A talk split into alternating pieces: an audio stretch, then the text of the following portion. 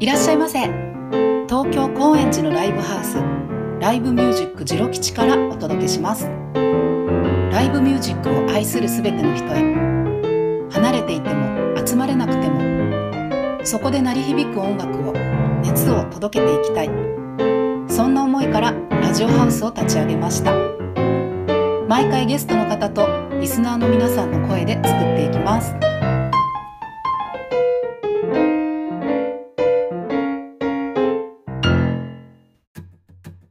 こんにちは、こんばんは。ジロ吉のみほです。早いもので今年も1ヶ月が過ぎました。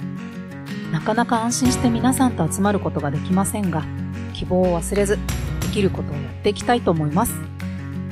今回はライブハウスの今ということで、中野ブライトブラウンさん、西荻窪クラップクラップさんをお尋ねし、お話を伺います。念のため東京以外の方に説明すると、中野も西荻窪もジロ吉がある高円寺と同じく中央線沿線にあるご近所です。では早速お話を聞きに出かけてまいります。高さん、こんにちは。こんにちは。今日は、えっ、と、西荻窪クラップクラップの方に、はい私の方がお邪魔しておりまして、わざわざ来ていただはいい。ありがて。とうございます。あありがとうございます。こちら昼間も。から。はい。で、西荻窪クラップクラップは、はいえー西荻の駅、南口を出て、はい。えー徒歩。徒歩1分半ぐらいだと思います。ね。そうですよね。右に出て、えーはい南口を出て右に出て、あのいっぱいいろいろ誘惑がある飲み屋の、のね。ブロックを超えたぐらいに。はい。はい。とこにあります。オープンは1991年ということで、はい。今年の4月で30周年を迎えられるんですよね。そうなんです。はい。なんとか。ねえ、おめでとうございます。ありがとうござはいい。ます。で、今日は、あの、現在の状況を、まあ、もちろんちょっと聞いてみたいんですけれども、あの、前向きなお話も伺えればなと思っていて、と現在は、今8時までの営業。そうですね。うんでももうちょっと、ウィークデーになると、なんか催し物をやったりとかしても、うん。うん。まあ人がまず来れないということで、だいたい今、平日の演奏はキャンセルが多くて。はい。でまあ、やれる、やりたいっていう人だけやってるっていうか、うんうん。まあ、うん一応、まあ、2月7日まで、そんな状況っていう状況としては感じですよはいね。まあ、仕方ないけど、で、えっ、と、まあ、週末は、時は、早めてじゃあ、早めてう、んやってる。やります。で、えっ、と、中央線のね、中央線というか、JR のダイヤ改正が。あって、ね、春からっていうことがいきなり前倒しになっ前てだ、30分ぐらい早くなってるんですよね。そうです。だから、それに合わせて、えっ、と、クラップクラップでも、時間を、もう、早めにしてます。なので、今、まあ土曜日が今6時半オープン、7時開演。日曜日がうん、まあ、それもう、ん。ちょっと早めに、また修正するかもしれない。うん。なるほどね。今現在っていう感じで。はいはい。はい。まあお店の状況は、割とまあみんなどこもそんな感じで、うんね、2月7日まではね、とりあえずっていう感じですけど、えっ、と、配信もたまに？配信たまにです。はい配信は僕自身ではできないので、あの、頼りになる原隆という、原さんがね。はい。やってもらっております。はいで、えー、じゃあそんな、今はそんな状況っていう感じで。じゃあちょっとお店のお話聞いてみたいんですけれども、最初にはい。始められたきっかけ、お店をいや、まあ、あの聞いてみていいですー、か、うんとね、別にその、ライブとかそういう、うんぬんっていうよりは、うん。なんか、の、働いて帰った人が、なんか、出し物があるっていうか、はい。パフォーマンスとかでも何でもいいんだけど、なんかそんな、パントマイムとかでもいいんですけど、なんか、週末帰ってきたら癒されるような感じっていうののイメージでう、ん。店やりたいなとは思ってたんですよ。でもはいたまたまその、僕がほら、ジロ吉に拾っていただいたので、いやいやいや、拾ってっていうか、スタッフだったんですよね。そうそううそそうそう。それで、だから、うんあの、音楽をやる方が一番縁が強くなったっていうか、まあそういうふうな感じで、はい。知らぬ間に30年過ぎちゃったっていう感じなんです。だから、ジロ吉に、あの、いたのは、もちろん30何年前っていそうそうそう。ことですよねそうです、そうです。名前の由来とか。あまあ、あのまあちょっとね、あの聞、いてみたいなって思うんですけど。その、本来は馬の蹄の音はうん、英語の正式名称だと、おに近い方なんだけど、うんうんちょっと、役所とかに提出するのに、ちょっと、焦ってしまして、うんうんそれでクラップって書いちゃった。その場で？その場で。書いちゃったん書ですか？いちゃった。クラップ、クラップね。うん本当は蹄の音の方ね、おに近い方なの。うん。馬が好きだったんですか？そうです、そうです。だってうんあの、二郎吉のマスターも馬好きで馬乗ってたじゃないですか。そうですね。僕はね、うんあの、二郎吉のマスターとうん。ちょっとあスタイルが違って、競馬の方がのスタイルだかあ、ら、蔵がちっちゃい方の。あ、そっちか。うん。まあ、乗る方乗る方よりもそうそうそう。うんうん。あれ、かける方だ。まあ、かけるのはね、そんな大してかけられなかったんですけど、今はちょっとね、体重が増えちゃったんで、乗るのはちょっと控えようと思って。そうだったんですね。その、ジロ吉にいた時のこと覚えてますか？なんかいろんあ、あまあの、すごい楽しかったです。もう、あうの、んそういう音楽とか、最初そういうのの世界知らなかったから、うんうん。毎日新しい出来事っていうか。で、さらに聞くと、なんでジロ吉にそれがね、あのーうちはもともと浅草橋っていうとこからう、ん。高円寺に引っ越したんです。家ごとね。実家ごとうんうん。実家ごと引っ越して高円寺になって、うんで、ちょっと飲みに行ってるお店で、ジロ吉の話を聞いて、うんうんうんじゃあ行ってみようかなって言った時に、はい。えっ、とね、もう亡くなられちゃったんだけど、土屋さんって、はい。土屋さん。土屋さんに、あ、いいよ、お前働けよって言われて、それで、これでいいのかなと思ったんだけど、うんうんうんでも、なんかそれで、へえ。それから、ジロ吉には何年ぐらい？これも1年ぐらいか。で、その後、で、おぎ西荻はなんで西荻西荻は、ね、あのー一応03かけなくていいっていうのもあるし、うんああ。あえ、でも、まあ市外局番かけます？あ、違うか。いやいや、あのね、あ違う違う違ううんですよ。僕はね、、杉並。吉祥寺から、はい。まだ浅草橋の家家があるときに、うん電話かけたときうに、ん。いくらかけても通じなくうて、ん。どどういうことだろうと思って、すごい、うん。ちょっと冷静になって考えたら、うんうん03を押さないとかかんなかった。はいはい。で、それからちょっとね、あの、23区以外はう、ん。ちょっと、なんだろう、嫌な感じっていうか、恐怖症になっちゃって。て。で、えっ、と、03だから。03だから。ああ、で、ギリギリね。ギリギリ。うあ、ん。それで選んだんだ、西荻を。まあ、古澤さんってお世話になった人が、うん、うん、うんあうん。住んでらししたんでね。ねえ。古澤さんとのね、お話もちょっと聞いてみたいなと思ったんですけど、いつもね、はいはい。あのーまあ、古澤さんは2011年の1月に亡くなられてね、ジロ吉のマスターと同じ年に亡くなられたんですけど、えっと、そうそう。ジロマスはその4月に亡く4なって。月だよね。そうそうそう。同じ年なんですよ。よね澤さんもいなくなっちゃって、アボもいなくなっちゃってっていう、年がだから覚えてるんですよ。2011年なんですけど、はいはそうそう。古澤さんね、にクラップクラップ来ると、クラップ来ると、大体いらっしゃいましたもんね。あの、ジロ吉でももちろんライブ、たくさん、いろんなライブやられてたんですけれども、ドラマーの古澤良次郎さん。い。はいはい。はい。宇佐さんに、あの、拾っていただいたっていうか、可愛がっていただいたんで、で、今の人脈というか、出会ったんだなっていうのはすごいある。うんうんうん。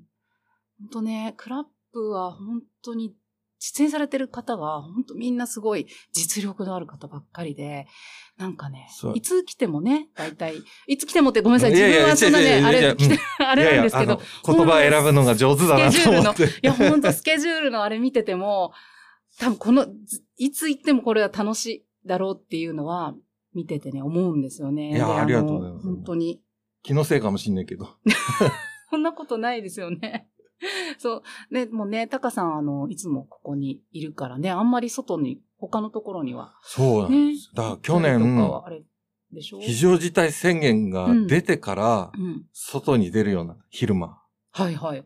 あ昼間というか、まあ、うん夜夜というか、うん。まあ、外に。あ外に行くような。だから、それまでは本当に家とお店の往復。往復ぐらいで。うんうんうんうん。そうですよね。そんな時に、そうだ、ジロ吉にもいらしてくれた時があったな。あれ何のライブだったっけな。あれあそうテルオさんとうん、テあのールオさんと、加藤さんと北北さんとね。さんとね、うんパントマイムのあの、面白かったですね。それもあの、そう、クラップに私が、あの、ちょっとちらっと遊びに来た時に、タカさんから、あの、これいいんじゃないって配信で映像言ってくれたんですよね。うんそうそう。それで、トントントンって、あの、やらせてもらったんですよね。面白かったです。面白かったですね北さんのパンプとマイムと、うん。テロさんのドラムと、加藤さんのギター。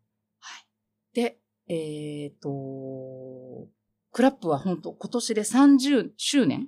になるんですよ。ねえ、ってことで、4月とかなんかスペシャル、いや、月間でやろうと思ってるんですけど、うん今ちょっとこんな状況だから、はい。あんまりなんつうんだろうな。もう、ガツガツ決めてるわけじゃなくて、うんうん。今ほら、ミュージシャンの人も仕事が飛んじゃったりとかしてて、うんうんスケジュールだけ抑えられてるような感じの人もいるから、そっかそっか。うんもうちょっとそういうとこからタグってうん決めていこうと思って。うん。ねえ、本当だったらね、もう、もう決めてもおかしくないよね。約2ヶ月前ねえ、ですようんね。で、ねこうやりますっていうふうにね、や、やりたいとこですけどね。そう。まあどう転ぶかわかんないから、ちょっとね。うん一応、スケジュールだけ入れてこうかなと。うん、うん、うん、うん。じゃあ、まあ、また様子見だけど、ちょっとまあ楽しみに。基本は、うん、いや、あの、ねもしかしたら土日だけになっちゃったりとかしたら嫌だなとは思いつつうも、んうん。でもなんかスペシャルなことを計画してるっていうことでは思ってるんですけど。はい。30周年ですもんね、本当すごい。で、この、あの、クラップの、えっと、これ、ロゴって言うんですかね。きああ、マークね。うん。すごいね、印象的でかっこいいんですよね。実は、ね？切り絵のあね。の、ソウルカッターさんなんですけど、うんえ、いつだっけな？去年かあ今年かな？去年か、うん亡くなられちゃって。ね。若いね、まだね。そうなの。で、うん本当頼もうと思って、連絡しようとした。時に、あの、荻窪の飲み屋のマスターから電話かかってきて、はい。ソウルカッターさん亡くなられたっつって。なんか、このね、コロナ禍の時にね。っていうかまあ、もう本当でも素敵な、印象的なね。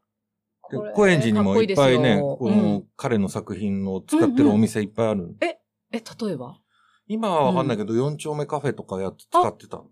本当ですか？で、あと、あれ？あのえ、なんだろう？気づかなかった。あそこなんだっけ？うん消防とも多分彼のあるんじゃないかな。彼、うん顔広いし、いろいろやってたから、うんうん相当やってますよ。うん。だから、ねえ特徴ありますもんね。うんで、あの、RC サクセションのはい。DVD かなんかのあれもやってる。ジャケットだか。へえ。切り絵ですよね、これ。もう詳しいことはわかんないけど、うんそうだと思います。ねえ、なんかこう、まあ、唯一無二というか、本当なかなかいない。いないよねね。じゃあね、30周年はまた、ちょっと違う感じになるかもしれないけど、うん。いろいろ。今ね、うんあの、あ、宣伝なんですけど、T んシャツを今、うん発注してて。はい、もう？ん。ううん。あの、30周年の？30周年のうんうん。で、ちょっと一応、まあ彼に本当はデザイン新しいのしてもらおうと思ったんですけど、それがもう新しくできないから、うんちょっとあの、野球のユニフォームっぽい感じで。おー クラップのね、あの T シャツといえば結構色とりどり、カラフルですよね。あの、前回のはいはい。25周年、25周年の時は、それこそね、ソウルカッターさんの。が、あの、うじゃあ新しく作るよって言ってやってくれて。そうそう。で、何色かありましたもんね。けうん、ありました、うんうんありました。え、野球のユニフォームって感じだと、あの、ダボっていう感じ？というか、ちょっと袖だけ色が違うみたいな。ああ、いいですね。え、楽しみにしてます。いや、もうぜひ。うん。それはいつから買えるんですか？多分ね、今週中に出来上がってくるので、早い。今ほら、あの、ライブやらなくなっちゃったから、うん袋詰めの作業をあ自分でやろうかな。なるほどね。うんうん。いいですね、いいですね。じゃあ、そっか、もう販売は、早、早めにね。早めに。えー、楽しみにしてます。そうなんですよ。はい。ありがとうございます。で、そんなね、あれ、中っていうか、まあ、去年も大変な、ね、時期をみんな過ごしたんですけど、みんなっていうか、あの、ね、ライブハウスといやー、かそういうっていうか、ライブハウスももそうですけど、うんみんなねミミュージシャンの人もね、うん仕事どんどん飛んじゃってね、気の毒で本。当に、ね、あの、ライブをね、企業にされてるうんミュージシャンの方とかはね、本当にライブの場がね。ないとね。ないとあれだしところで。で、そんな中ですよね、あの、レーベルの設立、クラップクラップレコーああ、ズって。それは、ね、あれ？いつだっけ？あの、その前の年だかな？えっ、と、に2019年か。えっ、と、去年19、ん？に、あ、そうか、20年だから、19年にうん。撮り始めたっていうか作り出して、うん。で、まあ、あのー基本的にこ、はいここでできたバンドとか、うん。うん。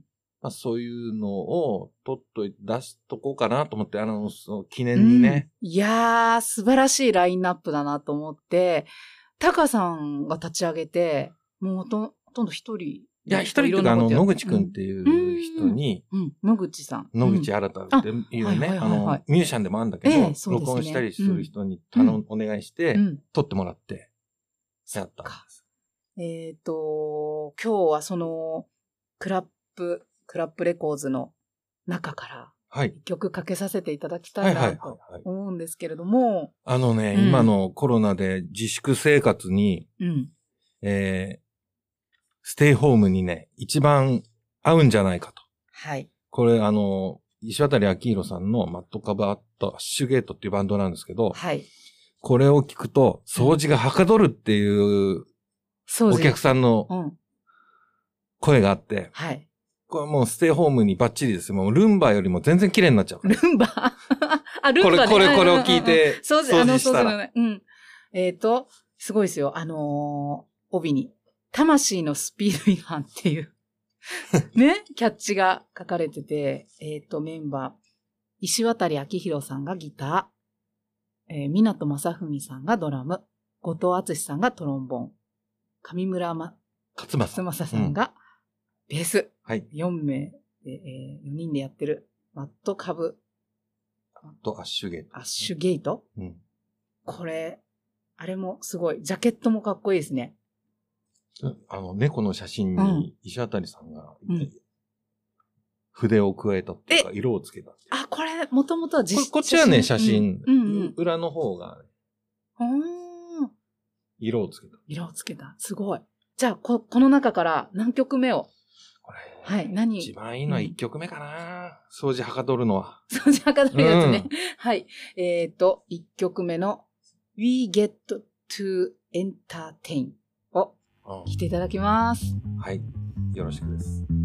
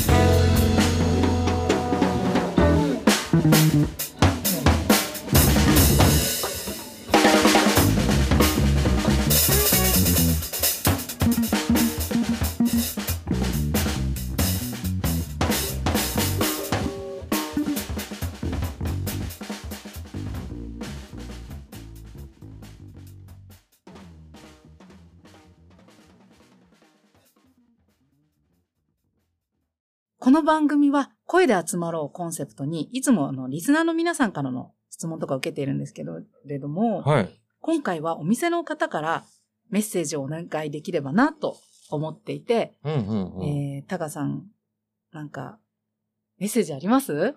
そうですね。うんまあ、まあ、趣味とか、なんだろう、つながりで見に来てくれてる人も来れないとは、ね、寂しいとは思いますけど、うん。まあ、ぜひ、あの、配信見たり、うん CD 買ったりとかして、気を紛らしてくれたらいいかな。そうですねうんまあ、ちょっとね、うんうん病気が、ね、うんあの、収まんないとねう、んうんうん。なんとも行動しづらいので。はい。まあじゃあ、収まった暁には。暁にはですね、うん、もう30周年もあるし。まあ、はい31年になってるかもしれないけどねは、いオリンピックみたいに。ちょっとさすがに勘弁してほしいけど、まあまあまあね。うんまあね、そういうこともあるかもしれないけけれども。まあでも、なんかいろんな何らかの形で30周年ぜひ盛り上げて。ああ、行きたいですねありがとうございます。はい。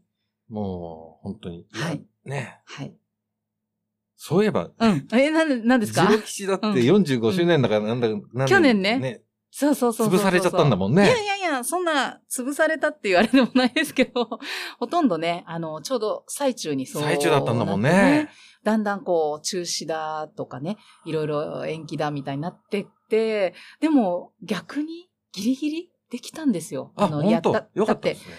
一応2月1日から去年の、うんあの、3月18日までだったので、もうなんとかやりきらせていただいて最終日、あの、千葉清彦さはいはいはいんのプチプチハニワオールスターズで。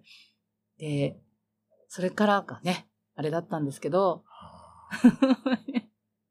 まあ、まあ、しょうがないよね。はい、しょうがない。大丈夫、あの、大丈夫というか、また、元気にやっていくしかないですね。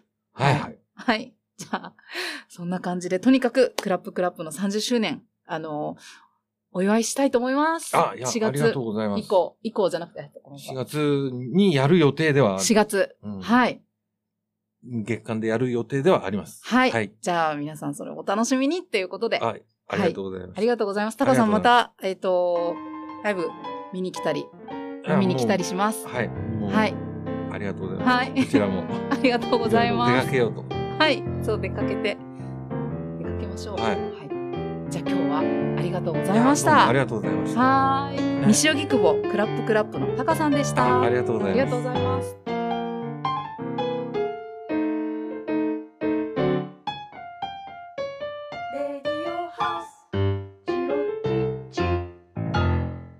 後半のゲストは、中野ブライトブラウンのマスター、スーさんとミキさんです。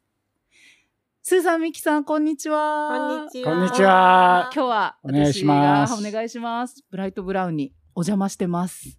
はい。はいあの、ブライトブラウンは、ジロ吉が高円寺にあるんですけども、はいその隣の駅のはい中野、えー新宿寄りの一つ駅が隣なんですけれども、中野の駅を北口に降りて、えーサンロードという商店街。サンモールあ、サンモールだうん。サンモールという、サンモール商店街。サンモール商店街。屋根付きのはい。大きな商店街を入ってって、ちょっと行くと、まあ、コージーコーナー。2分ぐらいかな。うん。が、そう、2分ぐらい。コージーコーナーの角を右に曲がると、すぐ左にある。はい。お店です。で、今日はお邪魔してるんですけれども、お店のことをお伺いしたいんですけど、成り立ちというか、ここではもう何年であるんですか、えっと、1998年から、うん。えっと、こ、えー今年で22年。今年？ん2021年の20 23年目になるよね。23年目。23年目。うんえっ、と、あ3年目中野で。はい。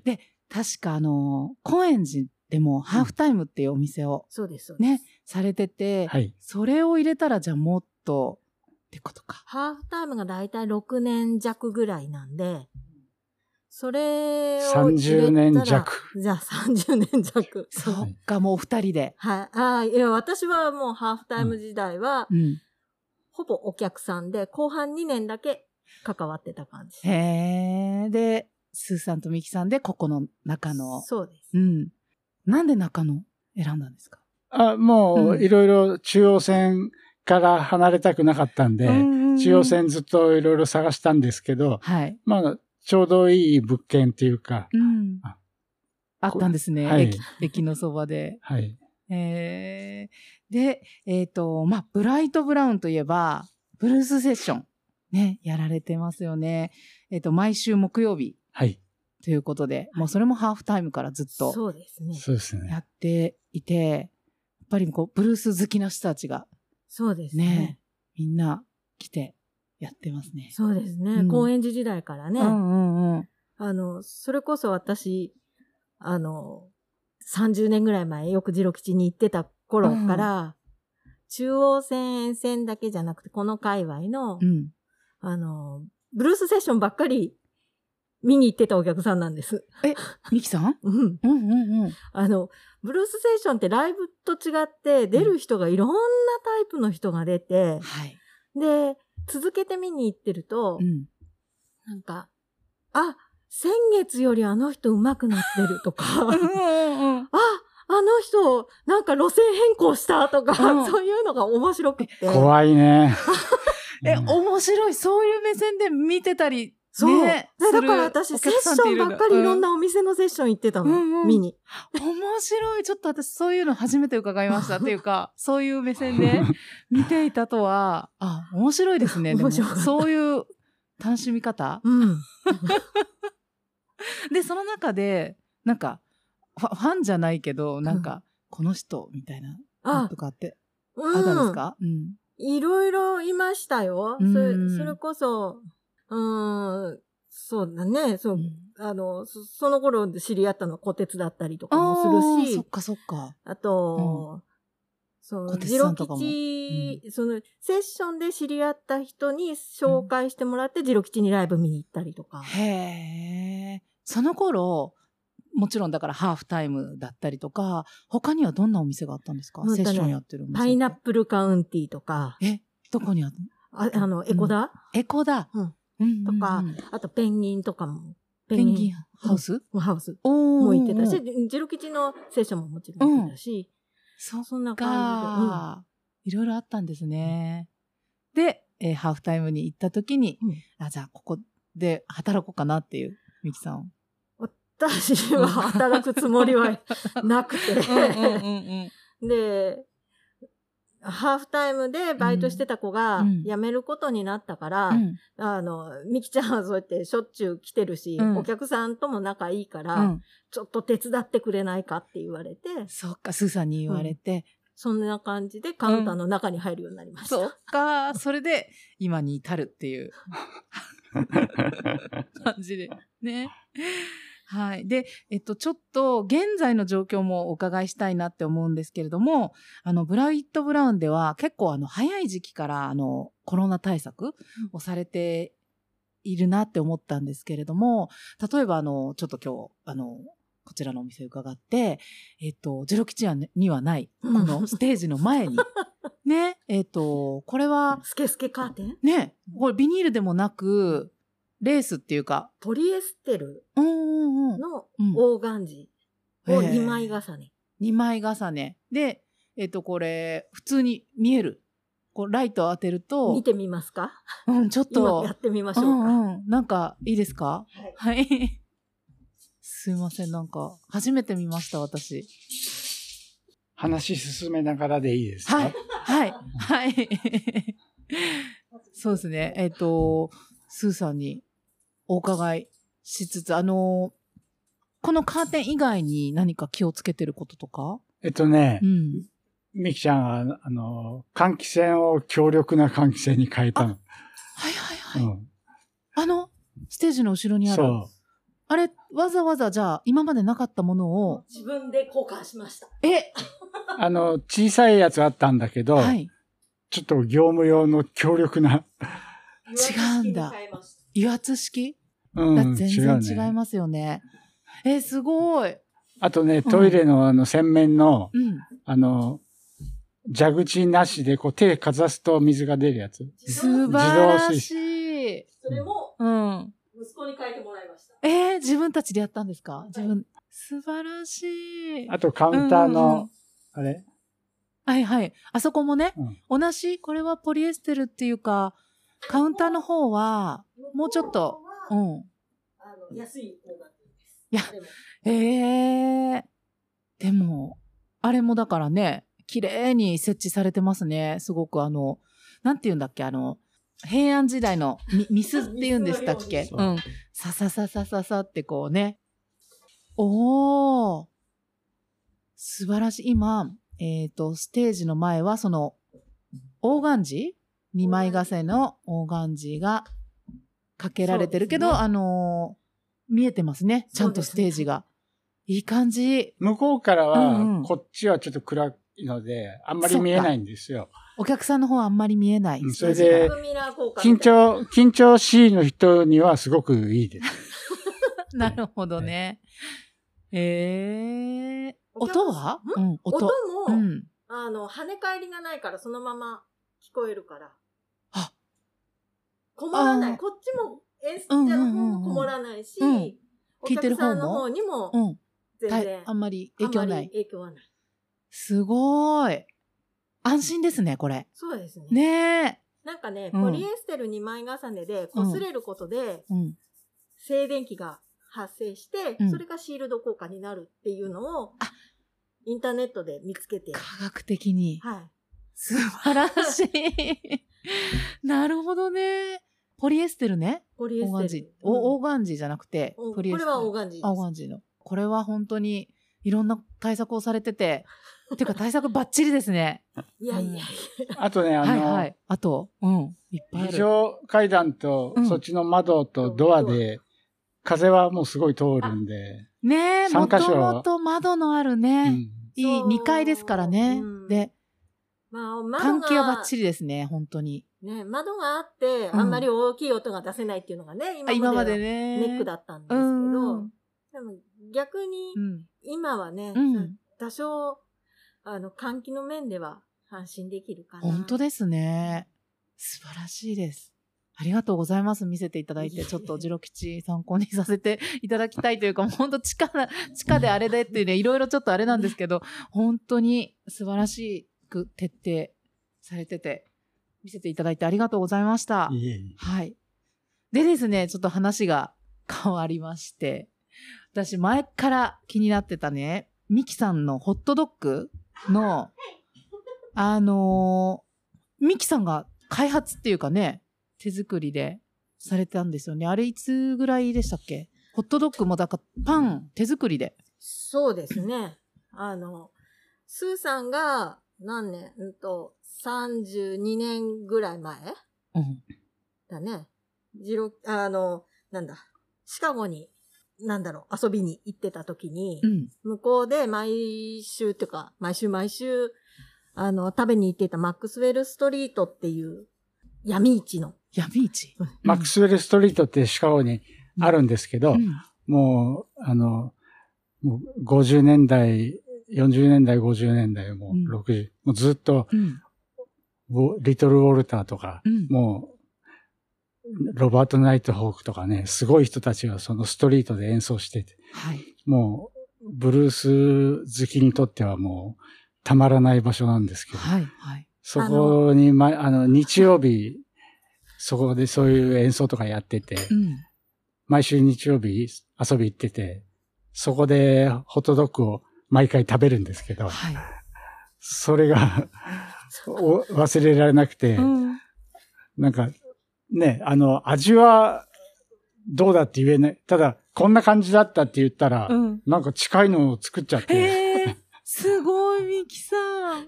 私行ったことないんですけどね。うんうんうん食べたこともないんですけどね、うん現地で。じゃあ、スーさんの、あ、うんこんな味かな、こんな味かなっていうのを聞いて、聞きながら、こうじゃないとか言われながら。へえ、だから、パン、もちろんパンのね、感じとか、あと味もそうですし、ソーセージ。はい。ソーセージ。うんソーセージが、うんまあ一番のあれネックだったのはソーセージが、日本にポーリッシュソーセージっていうのが入ってなかったのが、うん。数年前から入手できるようになったんで、うんうんで、それ取り寄せてもらって、お肉屋さんに。うん。じゃあもう、シカゴの味って感じですかね、スーさんにとってポー。リッシュソーセージを使ってるんですよ。そこが、うんえっ、と、結構、そうですね。特徴？うん。うんうんうん。ちょっとガーリックの強めの。うん。へえ、じゃあ、えっ、と、ミキさんいつもじゃあそれパン仕込んで、仕込んで、毎日パンを焼いて、うん。で、あと、それはパンは、うんあの、黒い消しの実が表面についてて、はい。うん。その黒い消しの実がシカゴスタイルらしい。なるほどね。で、そのね、消しの実もうん。ついてるうんホットドッグのバンズなんて普通に手に入らないじゃないですか。うん。じゃあなか作るしなかない。ねうん。だから作るしかないかなと思って。そうなんだ。すごいですね。今となってはもう本当にブライトブラウンの、あのーなんだ、そういうのなんて言うんでしたっけ？最近はね、みんな名物とか言ってくれるけど。うんあそうそうそう名物、名物。うん。で、あれかな、その頃かしらから、あの、ビールも豊富な、あの、種類が。ビールはその前からか結構前からやな。ってたうんもうスーさんのビーで。結構ね、いろんな種類のビールが飲めるんですよね。まあそんな多くないですけどうん。はいあの、ビールと、ホットドッグとクラフトビー、ルとホットクラドッグと。フトビールとね。いや、ほんと美味しいんで、ぜひ、皆さん、まあ、みんな来たことある人は絶対食べたことあると思うんですけど、本当に美味しいんで、ぜひ。そうそう。あの、はいブルースブラ、映画のブルースブラザースの、はいはい。アレサうんうんとマット・マーフィーのお店、うんあれがマックスウェル・ストリートにあるっていう設定なんですよ。なるほど。で、あの映画の中でも、うんマックスウェル・ストリートで、うん、ソーセージと玉ねぎを炒めてるシーンがワンコマ入るんですよ入っね。てんだ。うんで、それを作ってる感じです。そっか、じゃあ本当にね、なんかこう、ブルースでそうだね。味というか、いいですね。はい。お店の方が、今ちょっと休業ね、えそういえばうん2月7日までっていうことですけれども、またあの、お店、そうですね。と、来れるようになったら。カルロス・ジョンソンも食べに来てくれたんです。えカルロス・ジョンソン？すごい。ブルースマンうんうんうんうんうん。あの、うんカカルロス・ジョンソンと仲のいいおお客さんがうん。連れてきてくれた。うん。ホットドッグ食べられるからって。マックスウェルロう。んうん。なんか、感想言ってました？即興でね、うん。あの、歌を作ってくれホットドッグの？ここに来れば、あの、うん熱いホットドッグが食べられるよっていう。えー、すごいそう、なんか、こう、あれ映像されてない。うん。YouTube に上がってる。あ YouTube YouTube に上がってる。すごい。いいですね。本当じゃあもう名物ですね。はい。だから、あの、またね、お店、あの、開く、開いたら、ぜひぜひ。すぐ食べに行きます。またね、それ話聞いたら、本当すぐ食べに行きたくなっちゃって。はい。で、こちらでは、あの、ミュージシャンのあの、リーさん。りーちゃん。うん。話がまた急にあれですけど、リーさんがあの、毎月、えー、ピアノの、ブルースピアノのリーさんが、えー月に1回、いつも水曜日に、はいまあ不定期な、あの、何週目かはあれですけど、水曜日に、えーこちらでライブをされてんですよね。で、今日、あの、この後ちょっと音楽かけさせていただきたいなっていうところで、あの、お伺いしたところ、えー、リーさんのアルバムから、そうですね。はい、パンプキンズブギーを。パンプキンズブギそう、このパンプキンっていうのは、かぼちゃのことではなくて、ー。うんリーちゃんがシカゴに行った時に、うんいつもお世話になっている方の、うん飼っている飼い猫の、猫の名前。猫の名前パンプキンちゃん。そう、あの、べっこう猫っていうか、サビ猫っていうか、はいはい。これの、名前がパンプキン。はい。じゃあ、リーさんのアルバム、リーズブーギーの中のパンプキンズブーギーを聴いていただきます。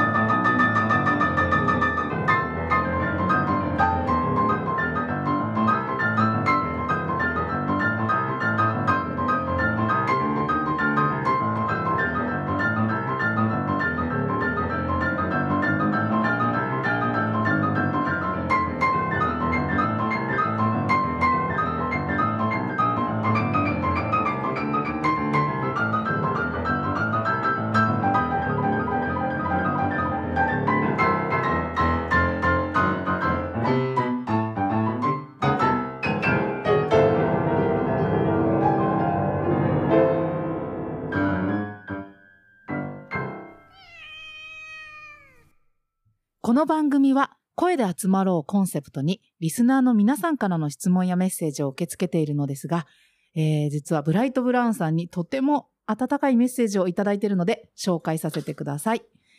えっ、と、まず、えーラジオネームニョローさん。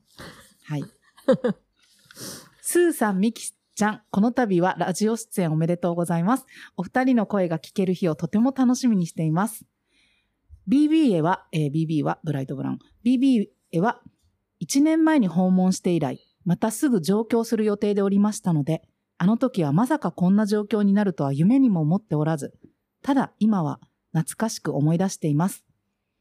私が今いるところは、音楽に縁遠い山の中ですが、ブルースを流すと、スーッといつでも BB のあの空間が現れます。あの小さい入り口の階段を登って、ドアを開けると、ミキちゃんの元気な、いらっしゃいの声、料理の匂い、スーさんの笑顔、流れる音楽、ぐるっと空間に光るキラキラした照明、磨かれたテーブルと椅子の向こうの楽器、右奥のピアノ、顔見知りのお客さんの笑顔、自分の歩く床の感覚、カウンター席に座って作ってくれるお酒や料理を眺めながらの会話、何もかも大切な、大切な宝物です。嬉しい時も悲しい時も、悩んだり怒ったり、笑ったり疲れたり、世話しない都内生活でしたが、BB と出会えたから、こんな私でも頑張れました。絵を、絵を描き始めたのも BB からでした。本当にお二人には感謝しかないです。ありがとうございます。今でも私の支えになっています。こんな世の中でも、どんどんポジティブ色に変えていくお二人を見ていると、自分も頑張らなきゃと気合入ります。どうかどうかお体くれぐれもお気をつけて、また笑顔で会えますように、お元気でいってくださいますように、それだけを祈っています。何かもっとうまいこと書ければいいのですが、思いつかないまま締め切り終わりそうで、とにかくこちらに送らせていただきます。ラジオ楽しみです。どうもありがとうございます。ニョロより。ニョロ。ありがとうありがとう、ニョニョロ。ニョロさんわかりますか？わかります。うんすごい、すごい光景が、情景が浮かんでくる。ねえ。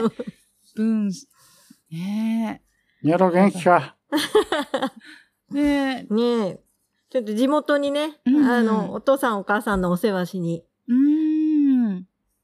戻ってしまったので、うんうん。またいつでも来るように。はい待ってます。はい。みおろさん、ありがとうございます。でですね、本当になんかね、温かいメッセージが、次の方もちょっとあのーまたちょっとごめんなさい、長いんですけど、読ませていただきます。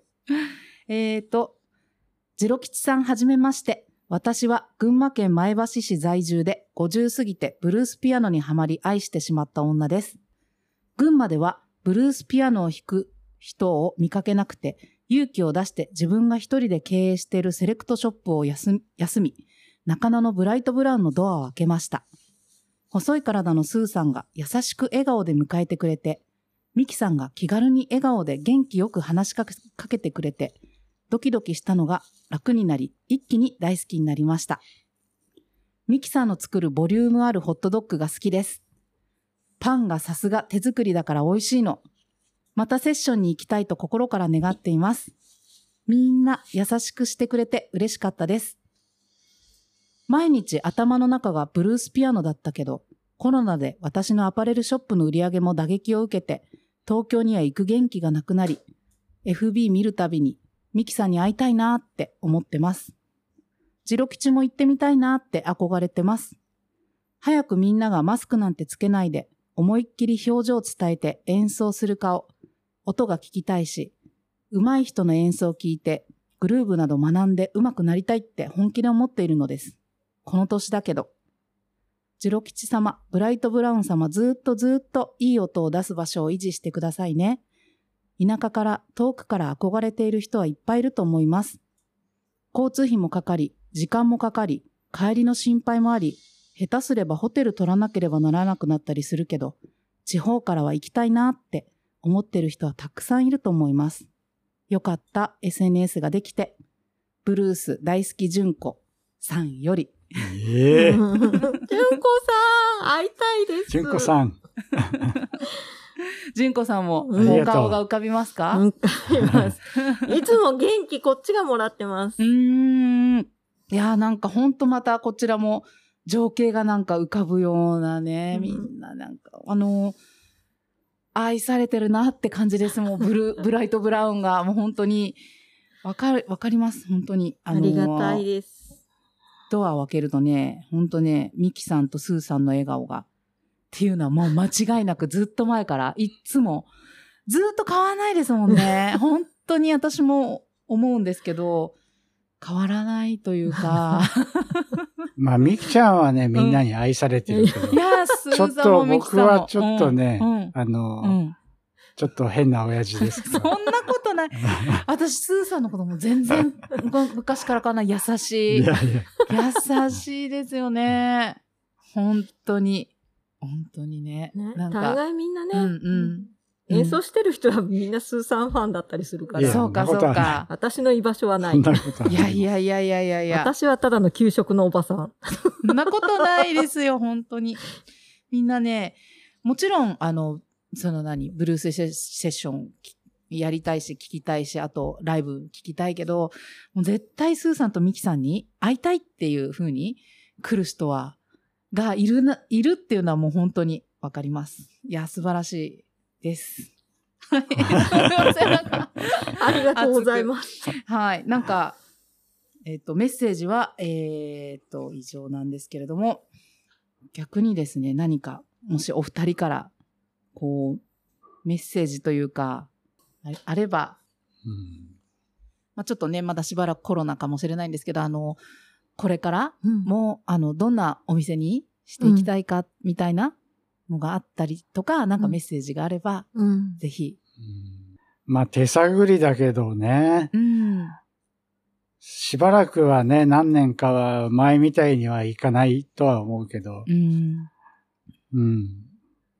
ね、みんなが楽しめる場であればいいんでう、ん。うん。そうですね。うん。ねえ、なかなか、うーん、うちの場合は特にカバー曲をやってるライブが多かったりもするんで、はい。まあ権利の問題とかもね、うんあって、うん配信とかそういうことはあんまり考えないで、うん。できるだけできる範囲で少人数でも生で音楽を楽しめるうん。場をうん。とにかくキープしたいなと思って。はい。そのためには、できるときできないときが、どうしても、うん。かね、状況見ながらの判断になってしまうとは思うんですが、でも、ね、あの、みんなで許されるときは楽しんで、うん。で、危険だなっていうときは、みんなの体がね、うん第一なんで、うん。そうですね。うんまあみんなにね、みんなにも協力してもらってね、はい。うんうん、やっていくしかないよね。そうですね。ねうん。確かに。うんちょっとね、あの、その、1月3日に配信された仏さん、長井仏隆さんが、あの、言ってた、あの、お話で印象に残ったのは、うんあの、こういう場、うんライブの場って、あの、お店だけじゃなくて、うんお客さんや演奏者の方とか、もうみんなで作ってるんだよっていうことを聞いたときに、あ、あ本当そうだなって思って、まあこういうじこともね、みんなで乗り越えていければいいななんてう、ん。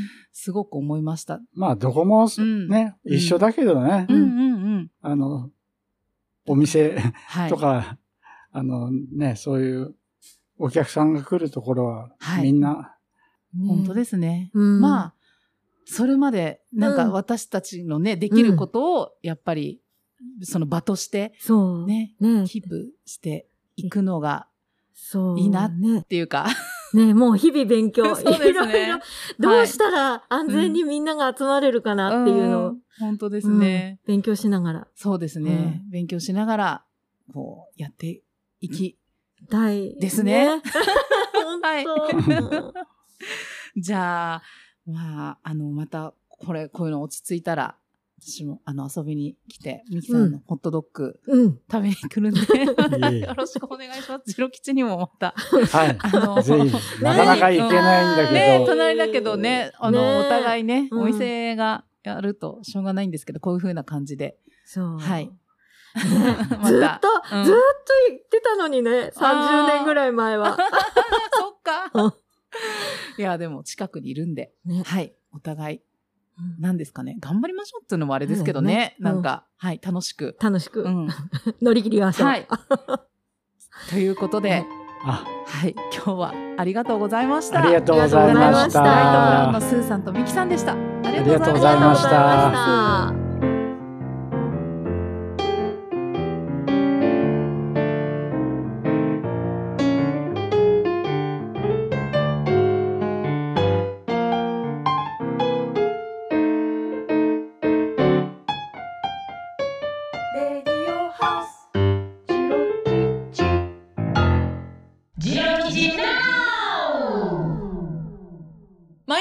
ロ吉のめぐでございます。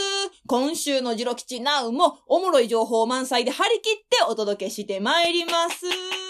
はい。まず最初のお知らせは、橋本仁さんの一人アースアルバムリリースライブが2月6日に開催となっております。こちら、アルバムがですね、ジロ吉のオンラインショップでもお取り扱いされることとなりました。えー8曲入り2000円で、ライブ会場もしくは、ジロ吉オンラインショップのみで購入可能となっております。ほんでね、橋本仁さん言うたら、アースウィンドファイターズのボーカルですよ。ね、その仁さんが、アースウィンドファイヤーの名曲を、たったのお一人で、演奏もし、やれ歌も歌いの一人アースの記念すべきファーストアルバムなんでございますね。もうね、仁さんのね、この一人アースのライブは、もうほんまいろんな人に見ていただきたい。もうめっちゃくちゃすごいから。まずね、見た目がおもろい。あの、いつものね、ジンさんのアースの時の、あの、金ピカピンのあのいでたちで、アコギ一本でアースの曲を弾き語りするっちゅうね、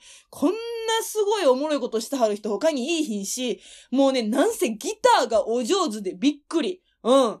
なんせお上手。ほんで歌も当然お上手でしょ？ほんで MC はごっつおもろいっちゅうてね、もう何も言うことあらへん仁さんの一人アース2月6日、ぜひとも楽しみにしていただきたいのと、もちろんファーストアルバムもゲットよろしくお願いいたします。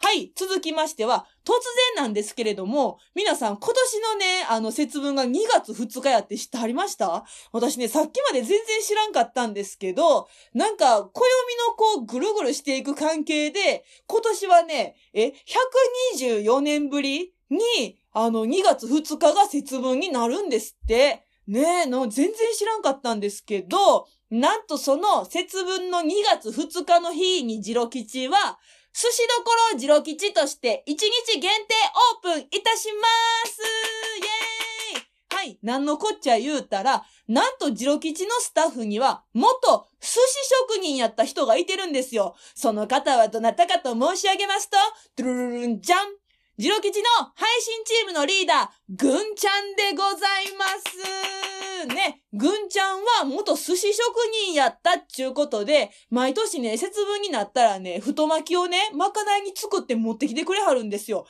まあ、それがえらいえらい美味しいな、っちゅうことで、もうね、せっかくやし、今年は受注販売しよう。ほんならせっかくやし、せっかくやしで、皆さんがもう好きや好きや言うてくれはる、ジロ吉のあの唐揚げも一緒に販売しようっちゅうことで、話がまとまりました。で、先ほども申し上げました通り、受注販売になります。なおかつ、えー2月2日にジロ吉まで買いに来ていただける方のみでご予約を受けたまわります。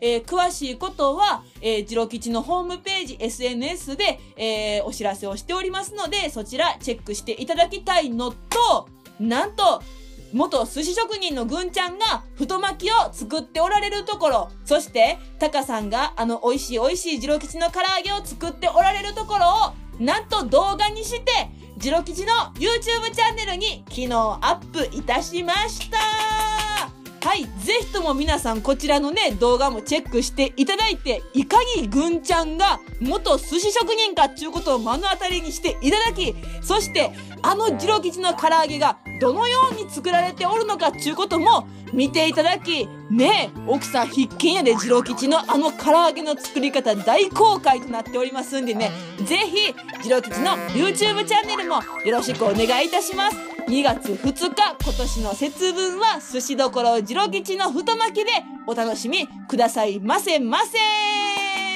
はい。そしたら、今週のジロ吉ナウもめでたしめでたし。みほさん、あとよろしゅう頼んます。メグでした。めぐちゃん、ありがとうさて、次回2月14日の配信は、ベーシスト江口博さん、ピアノ、キーボーディストの加藤エレナさんをお迎えいたします。皆さんからお二人へ聞いてみたいことや、熱烈な応援メッセージなどなどお待ちしています。声のメッセージ、そしてメールでのメッセージは番組のオフィシャル LINE、SNS などで受け付けています。詳しくは番組のホームページをご覧ください。そして番組やジロ吉を応援してくださる方、ぜひドリンク1杯分のご支援をいただけますと幸いです。こちらはジロ吉オンラインショップにて受け付けています。